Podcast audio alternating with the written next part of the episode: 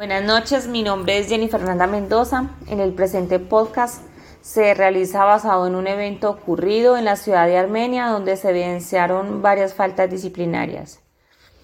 La Procuraduría General de la Nación sancionó con destitución e inhabilidad por 20 años al exalcalde de Armenia, Carlos Mario Álvarez Morales por actos de corrupción en contratos financiados con los recursos de valorización del municipio.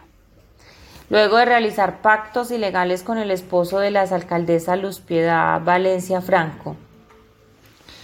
Eh, para la Procuraduría, el exmandatario incurrió en faltas disciplinarias de concierto para delinquir e interés indebido a la celebración de contratos, por cuanto concertó con Francisco Javier Valencia Salazar que era el esposo de la exalcaldesa Luz Piedad Valencia Franco, quien se había comprometido ilegalmente a la entrega de negocios jurídicos a Fernando León Díez Cardona y empresas por las sugeridas de ICEL,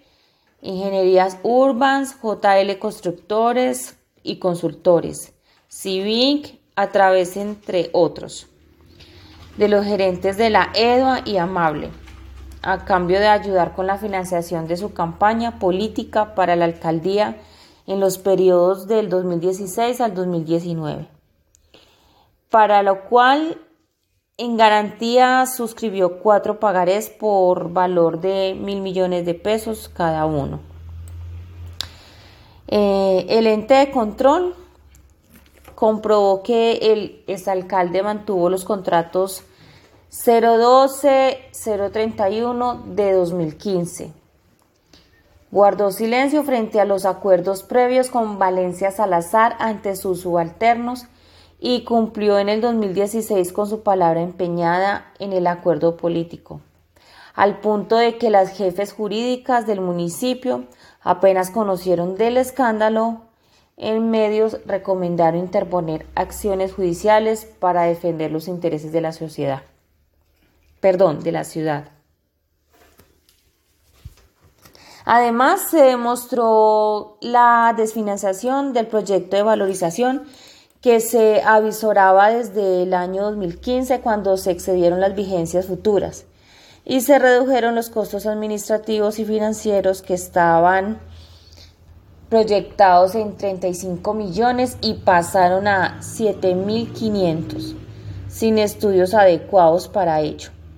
sumado al hecho de que su campaña se alimentó de la contratación por vía del contratista de la valorización. Eh, a juicio de la Procuraduría, el disciplinado transgredió los principios de la función administrativa de moralidad e imparcialidad y calificó la falta como gravísima a título de dolo.